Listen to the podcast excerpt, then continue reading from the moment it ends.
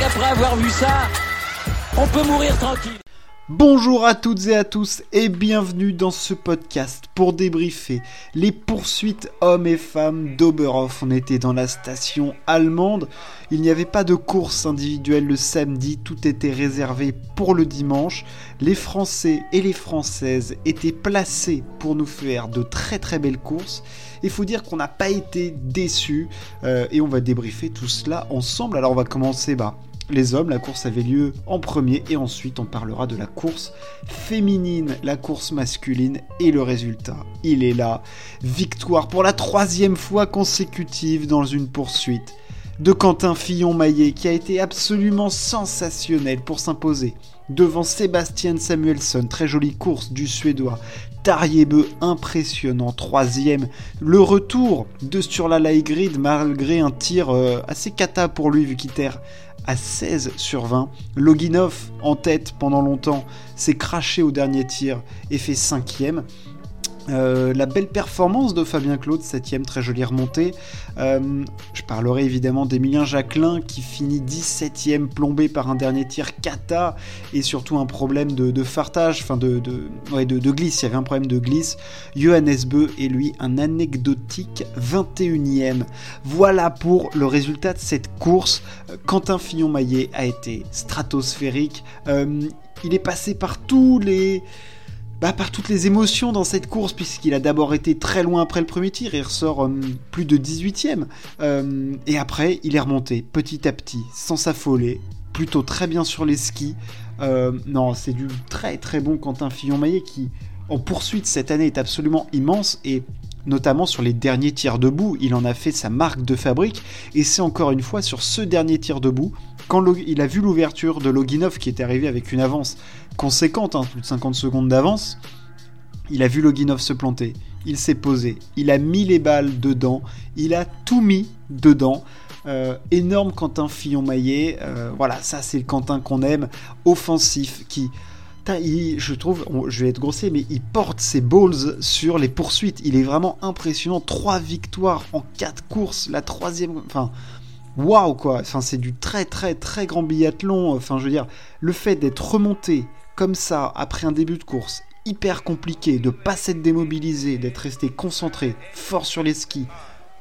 Je dévie pas de ma ligne de conduite. Honnêtement, c'est du, non non, c'est du, très très très haut niveau la course proposée par Quentin, sachant que devant lui, il avait un Loginov qui partait devant, sachant que Emilien euh, avait son problème de ski, ne revenait pas sur Loginov, euh, il a avant le dernier tir, il a 50 secondes d'avance, il doit jamais la perdre cette course, le russe, et il fait euh, trois fautes sur ses trois dernières balles, il s'est complètement écroulé, caca culotte pour Loginov, et, euh, et, Quentin Fillon-Maillet a, pris la brèche, sachant que derrière lui, tu avais des avions de chasse. Hein. Tariebeu, il était super rapide sur la piste, il fait une belle course. Samuelson, on avait un petit peu peur à la fin Samuelson parce qu'il était qu'à 5 secondes et tu sais que sur un sprint, le Suédois, t'as pas envie de l'avoir parce qu'il est extrêmement puissant.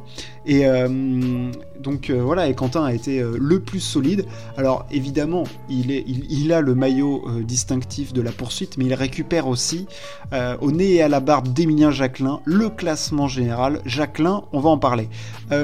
c'est une course qu'il a d'abord, on a tout de suite senti. Enfin moi, ce qui m'a surpris, c'est au premier intermédiaire de le voir perdre énormément de temps. J'ai trouvé ça curieux parce qu'on le sait, Emilien, c'est le deuxième score le plus rapide depuis le début de la saison derrière Samuelson. Hein, c'est les stats qui étaient sortis, premier ou deuxième hein, en fonction des courses.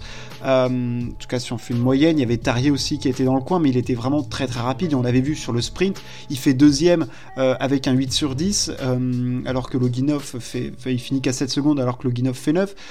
Fillon-Maillet qui fait 8 sur 10 aussi au sprint prend 20 secondes de temps de piste par Emilien. Donc, enfin, il est stratosphérique sur la piste et je trouvais ça curieux de le voir décrocher autant.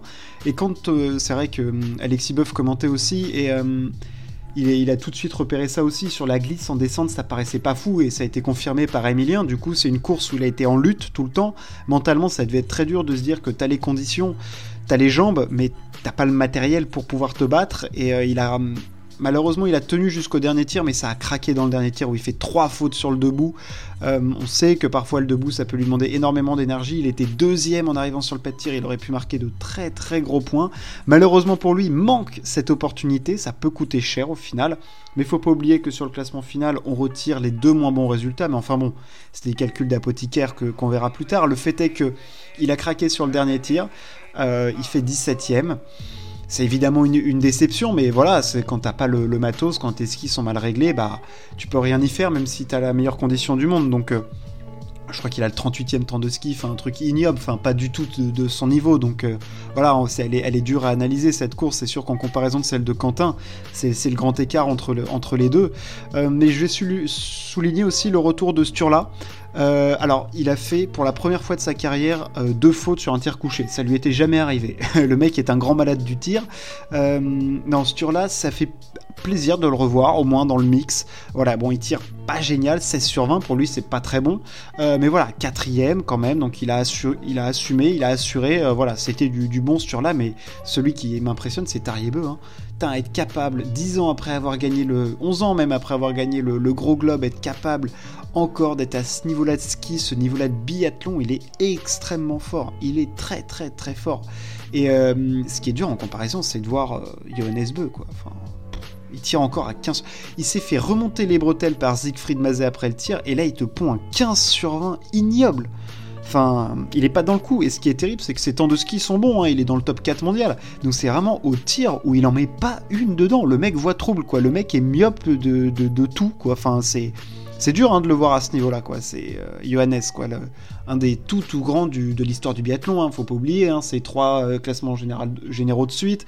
Euh, c'est le record de victoires sur une saison.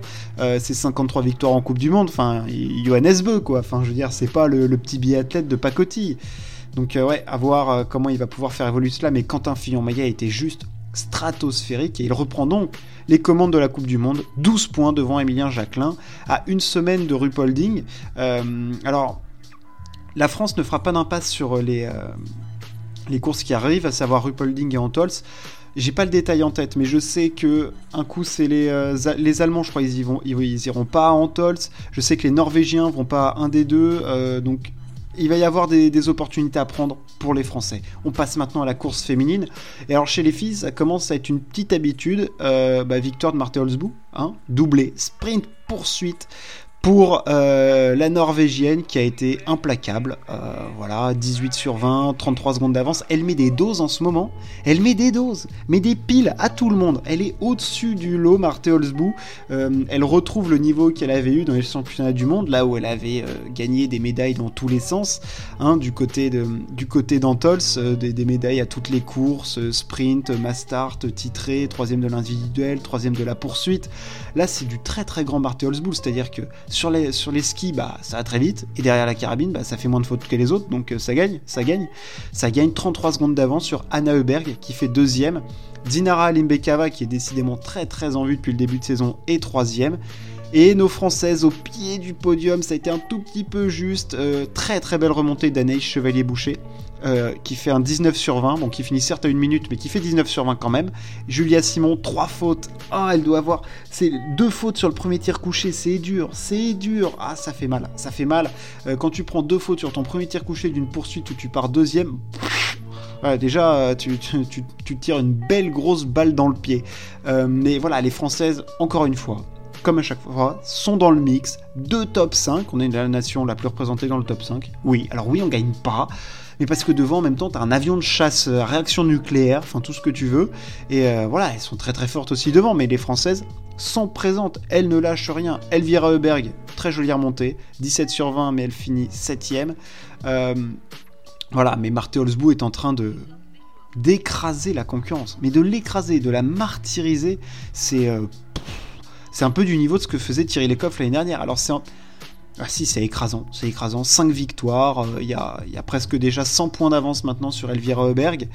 Euh, Dinara Limbekava est troisième, mais enfin je veux dire même sur la course, j'ai pas grand chose à analyser quoi. Enfin je veux dire, elle, a été devant tout le temps, elle a jamais douté. Enfin, Elle, est partie devant, elle était devant au milieu, même quand elle faisait des fautes, elle était devant, et au final, bah, elle a fini devant, quoi. Enfin, voilà, sachant qu'en plus, sur le dernier tir, euh, t'as Chevalier et Elisa Teresa Hauser qui font pas de fautes, mais euh, devant Anna Heuberg, Alimbe Cava, Julia Simon, ça fait des fautes, Elvira Heuberg, donc non, j'ai jamais douté de la victoire de Marthe Holzbourg-Oiseland, enfin, en confiance, rapide sur la piste, elle était en contrôle sur son lâcher de balle bon bah voilà, tu t'inclines quoi. Tu, regardes et puis tu dis bah, bravo madame, et puis on se retrouve à Rupolding du coup ou pas, enfin je sais pas en fonction des courses qu'elle va faire, mais elle est au-dessus du lot. Hein. C'est la claire favorite. Alors on va voir en fonction des impasses hein, si les autres vont réussir à, refaire leur retard, mais c'est la claire favorite euh, pour le gros globe. Enfin je veux dire. Euh, et même pour le globe sprint poursuite, hein, elle, a déjà, fait des petits, des petits écarts, euh, la madame. Enfin, elle m'impressionne beaucoup. Elle, m'impressionne beaucoup, beaucoup. Euh, je vois pas beaucoup d'ouverture pour les autres. Euh, Anna Heuberg, oui, elle est là, mais bon, au final, elle est moins forte que sa sœur. Donc ouais, non, là, Marthe Holzbou, elle me, elle me scie un peu parce que je... Comment on a analysé ça à part dire que c'est trop complet, c'est trop parfait ce qu'elle produit depuis le début de la saison. C'est voilà un petit down l'année dernière et puis là on est reparti sur des bases extrêmes et de très très très haut niveau. Voilà pour ces poursuites d'Oberhof. On se retrouve, il va y avoir de l'actu, je ferai peut-être un petit, euh, podcast sur Djokovic, parce qu'il s'est passé des choses quand même. Puis on va avoir du ski cette semaine, hein. on va avoir Schladming notamment, la Planaille, euh, puis après on aura Wengen, tout ça, enfin bref. On va avoir pas mal de choses à dire. Merci de m'avoir écouté, ciao, à plus.